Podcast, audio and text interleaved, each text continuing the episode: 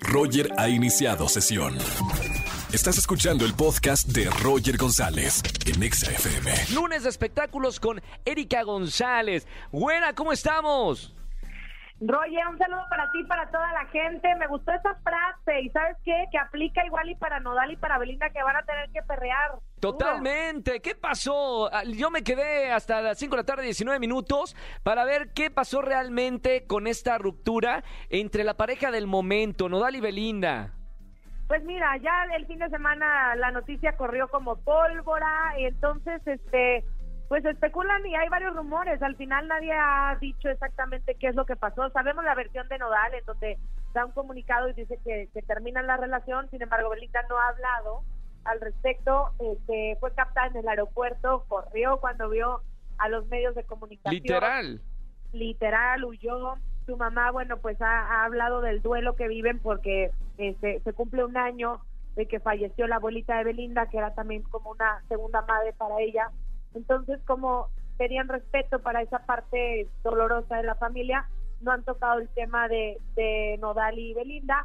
Pero bueno, se habla también de que hay problemas de dinero, de que eso fue lo que ocasionó la ruptura, de que Belinda le había pedido a Cristian Nodal cuatro millones de dólares y que eran para pagar una deuda que ella tenía con Hacienda, pero el resto para pagar eh, los servicios que tiene de una casa que le regaló Lupillo Rivera. ¡Wow! Ok, ok, ok. Y ahí supongo que Nodal dijo, a ver, a ver, yo no soy tu banco, ¿no? Exacto, eso eso estamos hablando en un rumor y en una suposición, por eso agregar siempre la palabra le habría pedido, le habría dicho, porque te digo... Se habrían final casado. Se habrían casado, habrían perreado, porque pues prácticamente nadie ha, ha aclarado así tal par y tampoco lo podemos asegurar. Pero esos son los rumores que finalmente se comprueban de que terminó la relación el fin de semana. Pero ya desde hace algunos días venían pasando cosas extrañas en cuanto a la relación, porque también las fans de Belinda, por un lado, decían que Nodal estaba en casa de su exnovia. Pero supuestamente ya, se- ya habían terminado la relación, por eso la- eh, lo vieron otra vez con su ex. Exactamente, entonces él fue cuando aclaró que, que pues se, se había visto, o sea, que Belinda ya había terminado, pero que no lo había anunciado públicamente. Después él se arrepintió de varios de los mensajes que borró, entonces sí es complicado porque los dos son figuras públicas, los dos quieren cuidar también su, su reputación, al final seguramente tendrán otras parejas, entonces creo que ha sido complicado para ambos, pero hay muchos interrogantes y sigue siendo el tema del momento, Roger. Seguiremos con el chisme de Nodal y de Belinda. Eh, ahora. Farruco, ¿qué pasó? O sea, la gente fue a pagar eh, por un concierto de Farruco y resultó una ceremonia religiosa, ¿no? Exacto, una experiencia religio- religiosa casi diría. ¿Por qué? Pues es que él empezó a predicar la palabra ahora que tiene otras creencias espirituales y este creencias que quiso comunicar con el público en las cuales dio algunos pasajes de la Biblia y tal, entonces pues el público lo estaba escuchando pero no entendían por qué se había tomado tanto tiempo para hablar de la palabra de Dios y no a cantar sino que inclusive no cantó, por ejemplo, un exitazo de Farruko que es Pepa, no Claro. lo quiso cantar porque dice que se arrepiente de la canción, del mensaje que tiene la canción. Entonces, pues fue muy extraño para algunos seguidores que inclusive le pidieron, oye, pues reembolsame el dinero. Claro, o sea, otra cosa". yo hubiera ido solamente por la canción de Pepas. Eh, Pepas, agua para la seca. todo el mundo en pastillas. en la y no la cantó, o sea, pues sí le, le pediría el dinero, ¿no?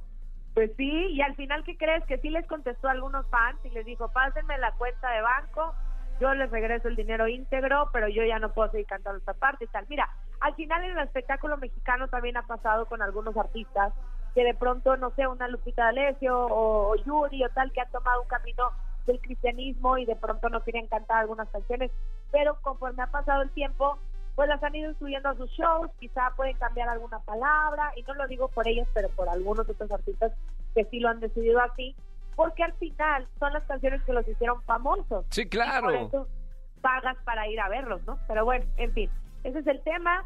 Y ya que, para cerrar, ya que estamos con la música, pues bueno, no sé, tu opinión del 1 al 10, el Super Bowl del medio tiempo, Roger. Le doy un que fue muy 7. comentado. Le doy un 7, un, se- un 6-7, ¿eh? No sé, o sea, grandes íconos de, de la música, pero en un espectáculo medio chafón, ¿no? O sea, acostumbrado a ver pirotecnia, que salen volando, este, Lady Gaga, en un cuerpo de baile de 200, 300 personas, me faltó a de ver el show. No ellos, porque la verdad es que se unieron los más grandes de la música, eh, pero no me gustó mucho el show. ¿no? Sí. Al final también de una época increíble. Yo le daría un 10 al, al negocio de la nostalgia, que bien se representaba a través de estos artistas pero sí, creo que en el espectáculo también queda de ver, a lo mejor en un 7, porque como tú dices, acostumbrados a otras cosas, digo, entendemos la pandemia, los presupuestos y lo que fuera, pero sí fue complicado inclusive también para el espectáculo y los que se quedaban en la parte de atrás de estas cajas,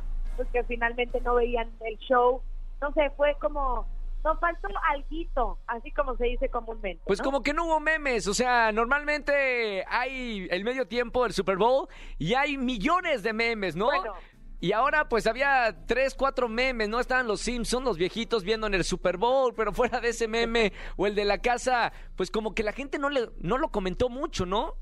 Sí, o más bien los que habían, pues no sé, creo que sí puede, fueron menos y además creo que no para bien, ¿no? O sea, eh, no sé, sí creo que fue quedó a deber, pero también me doy cuenta que hay opiniones encontradas, ¿no? Y cada quien, a cada quien le recordó algo distinto y le Claro. recordó algo diferente, entonces, pero creo que en lo colectivo, pues faltó, esa es la opinión. Está muy bien, está muy bien. Y vamos a ver qué va a pasar el, el próximo año. Mi querida güera, nos vemos mañana en Venga la Alegría. ¿Dónde te seguimos en las redes sociales? Síganme arroba Eri González, estoy con ustedes ahí en, en Instagram, Twitter, Facebook, todo, TikTok. Buenísimo. Gracias. Ahí está en Tinder también. Beso, güera. Cuidado con el estafador del Tinder. ¡Feliz día, amigo! Chao, feliz día, amiga. Escúchanos en vivo y gana boletos a los mejores conciertos de 4 a 7 de la tarde por Exa FM 104.9.